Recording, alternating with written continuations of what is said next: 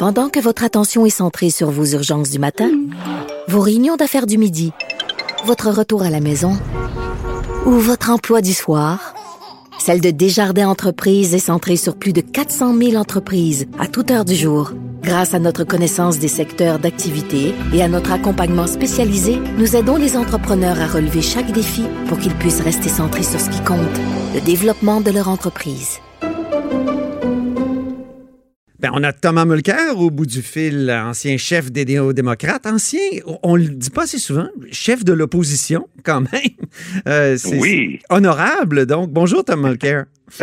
Allô, Antoine. L'honorable Tom. Tom, tu reviens sur euh, l'humoriste Minage, si je le prononce bien, de Netflix, dans ta chronique du Toronto Sun. Et selon toi, il a montré que Trudeau a trompé les progressistes. Mais tout à fait. Euh, il y a eu des promesse très importante que M. Trudeau a utilisée à bon escient parce qu'il a gagné, qui ont vraiment trompé et aujourd'hui déçu les progressistes. Je vais vous donner un couple d'exemples. Euh, j'étais là avec M. Trudeau dans la salle à Paris pour la conférence sur le climat. Lorsqu'il a mis ses bras très larges, il a dit Canada is back. Il a juste oublié de mentionner que le Canada était de retour avec le plan de Stephen Harper, les échéanciers de Stephen Harper et les cibles de Stephen Harper. Et au dire de notre propre commissaire euh, au développement durable et à l'environnement, il n'aurait jamais la possibilité même de rencontrer le plan de Stephen Harper. Donc, en matière de climat et d'environnement, catastrophe. Par la suite, on a eu droit à une promesse répétée à des centaines de reprises qu'il allait changer notre système de votation, notre une révision en profondeur des, règles démocratiques pour amener du proportionnel notamment. Évidemment, il a rompu cette promesse, mais ayant le culot de dire, écoutez, il fallait seulement changer le système de vote au Canada quand c'était pour se débarrasser de Harper. Maintenant que je suis là et que je suis populaire, on n'a plus besoin de changer ça. Alors, il y a beaucoup de gens qui ont voté pour lui qui sont déçus. Attends un petit peu, Tom Mulcair. Tu as préfacé le livre Bilan du gouvernement libéral de Justin Trudeau, 350 eh promesses et un mandat de changement. Je répète, tu as fait la préface. Et dans ce livre, on dit le gouvernement Trudeau a réussi à apporter un réel changement en réalisant en tout ou en partie 90% de ses 353 promesses électorales. Alors, est-ce qu'il n'y a pas contradiction ici? Est-ce qu'il n'y a pas un vrai changement qui a été opéré? En tout cas, selon euh, Lisa Birch, que je vais recevoir tout à l'heure à l'émission, et François Pétry. justement pas.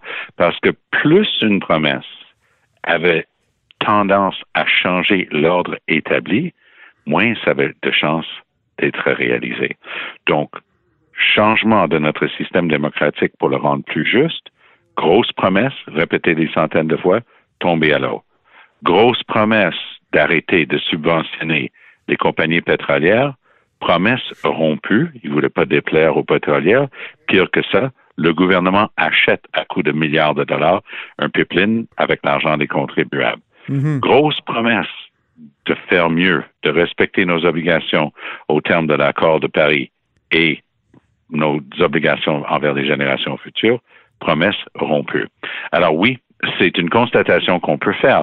Ils peuvent prétendre, avec raison, d'avoir rempli 50% de leurs promesses ou commencer à remplir un autre 40% Mais là où le bas blesse, c'est pas une question du nombre de promesses, c'est la qualité de ces promesses. C'est ça le problème.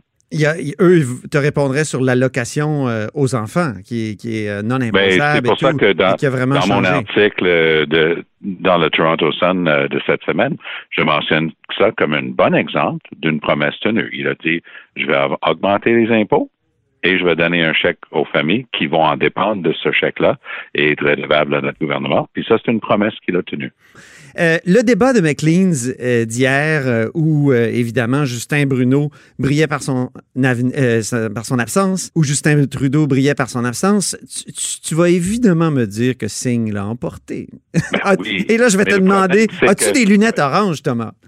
Non, mais j'ai gagné mes épaulettes d'analyste politique pour la bonne et simple raison que cette semaine aussi, il y a plusieurs anciens euh, euh, vieux routiers du NPD qui disent qu'ils me trouvaient bien trop critique à l'égard du NPD. Donc, si, si je suis capable aujourd'hui de dire en toute sincérité que je pense que Jagmeet Singh a fait la meilleure performance hier soir, euh, je me suis jamais gêné non plus de donner l'heure juste, voire même Eh euh, de les slugger le cas échéant. oui, je tu l'as fait à ce micro, c'est vrai. Donc, pour, pour ce qui est d'hier soir. Andrew Shear, il était, il était vraiment figé. Il livrait ses lignes. Il n'avait pas l'air d'être content d'être là sans Trudeau. Il n'a pas montré beaucoup d'intérêt pour les autres. Il regardait le caméra et pas ses adversaires. Madame May était bonne, euh, mais elle a tendance à trop parler, à pas rester avec une réponse où tu es capable de saisir l'essence. Elle continue. Il y a tout- elle parle toujours en virgule. Ouais. Et elle s'est faite ramasser par Singh sur une chose. Euh, Singh a dit, vous savez, euh, on, on a quand même des différences de fond. Donc, Mme May n'arrive pas à donner une réponse cohérente sur l'avortement et le droit des femmes de choisir. Euh, Mhm. pour- vu vu du, du point de vue de M. Singh, c'était un bon coup, mais je suis pas sûr que ça va l'aider ici au Québec. Il a décidé de, que il a décidé que Pierre Nantel, comme séparatiste, était un problème, puis Mme May devait répondre de, de ça. Mais euh, d'une manière, d'une manière un petit peu plus euh, générale, euh, il, il reprochait surtout à Mme May d'accepter même la possibilité de faire front commun avec Andrew Scheer si jamais celui-là gagnait le plus de sièges. Ah C'est oui. là où je pense que le NPD a, a encore des croûtes à manger, parce que on ne jette jamais à la poubelle les possibilités en campagne électorale. Madame May n'avait que répondre ce qu'elle a répondu hier soir. Elle a dit Je ne supporterai pas pour une seconde, même pas pour le vote sur le discours du trône, si M. Scheer n'accepte pas d'avoir un vrai plan pour le climat. Mais je ne vais pas dire d'avance que je ne voterai jamais pour M. Scheer Eh, s'il amène un plan sur le climat. Donc, je viens d'avoir un souvenir, euh, Thomas, quand même, quand tu étais chef du NPD, toi, tu avais rejeté en campagne électorale la possibilité de faire un gouvernement euh, de coalition avec les libéraux, non? Si Non, au, au contraire. Euh, non, non, ça, ça venait d'eux autres et pas de nous autres. Non, non. Non, non, moi, j'avais toujours gardé cette porte ouverte. OK, très bien. J'ai rencontré Raymond Côté, un ancien député de la Vague Orange de 2011 ici à Québec. Il parle d'un grand vide des candidatures néo-démocrates à Québec, soutient que l'application rigide de la règle de la parité pose de sérieux problèmes à l'organisation du NPD. Je me demandais comment euh, tu vois, là, parce que moi j'ai publié mon article ce matin, comment tu vois ces, ces critiques très sévères-là à l'égard de l'organisation du NPD? Mais c'est sûr qu'il y a des problèmes d'organisation. Je pense que peut-être l'arrivée d'Hugo Latulippe dans la grande région de Québec, euh, ça peut les aider. Hugo Latulippe, bien entendu, est un environnementaliste extrêmement respecté, cinématographe euh, qui a réalisé des choses en environnement et développement durable qui sont remarquables. Donc, avec un peu de chance, il va avoir le micro un peu plus souvent pour essayer de défendre la- l'équipe orange dans la grande région de la capitale nationale, mais pas besoin de vous faire un dessin. Et Antoine, vous y habitez. Euh, on n'a qu'à écouter euh, les, les postes de radio à Québec pour se rendre compte que c'est assez unique. C'est vraiment très à droite. Et donc, un parti qui Ah, quand même, il y, a, eu- il y a Cube, il y a Cube qui est une radio ici à Québec. Je suis à Ah, Québec, non, non, je fais je- de la je radio. parle puis, des- euh, des la même radios Radio-Canada. basé exclusivement à Québec. hein. OK. Cube couvre toute la province. Et, et moi, je suis en train de vous parler de Montréal. Vous, vous êtes basé à Québec Ouais, aujourd'hui. ouais. Mais ce que j'essaie de dire, c'est que les, les stations basées uniquement à Québec, vraiment ont une tendance très à droite. Mais ça n'a pas empêché la vague orange en 2011. Ils étaient tous contre le NPD en 2011. Non, effectivement. Puis on, on a réussi à les faire tous élire, puis ils ont tous été battus après. Ouais. J'étais surpris quand même que Raymond, euh, j'ai apprécié sa candeur, mais c'était surprenant. Je savais pas qu'il faisait partie du complot qui avait été ourdi contre moi à Edmonton, mais au moins il dit qu'il le regrette, qu'ils se sont tirés dans le pied. Ben oui, ben oui, parce qu'à Edmonton, ils t'ont désavoué. Puis après ça, il y a eu course à la chefferie. Puis ça a été un long intervalle là, qui a été difficile pour le NPD à plusieurs euh, points de vue. Je pense euh, recueillir des fonds. euh, en tout cas, ça, ça a été décrit maintes et, et maintes fois. Puis Raymond Côté le, le déplore. Il dit que c'était une tradition du NPD de, de respecter les, les- les chefs qui avaient perdu. Donc, Une, tradition, une tradition que lui, il a décidé de ne pas appliquer. Exactement. Puis il s'en veut aujourd'hui, Raymond Côté, euh, l'ancien député. Eh bien, ben, j'ai hâte, de prendre un café avec lui et d'en, apprendre plus. OK. bon, ben, c'est une idée. Tu nous enverras l'enregistrement. Mais je pense que, euh, co- comme d'habitude, euh, les débats vont, vont être cruciaux. Oui. Lorsque les gens vont apparaître à la télé dans des débats de fond, ça aussi, ça va, va jouer. M. Singh a réussi une chose majeure hier soir. Il a réussi à présenter Jagmeet Singh 2.0.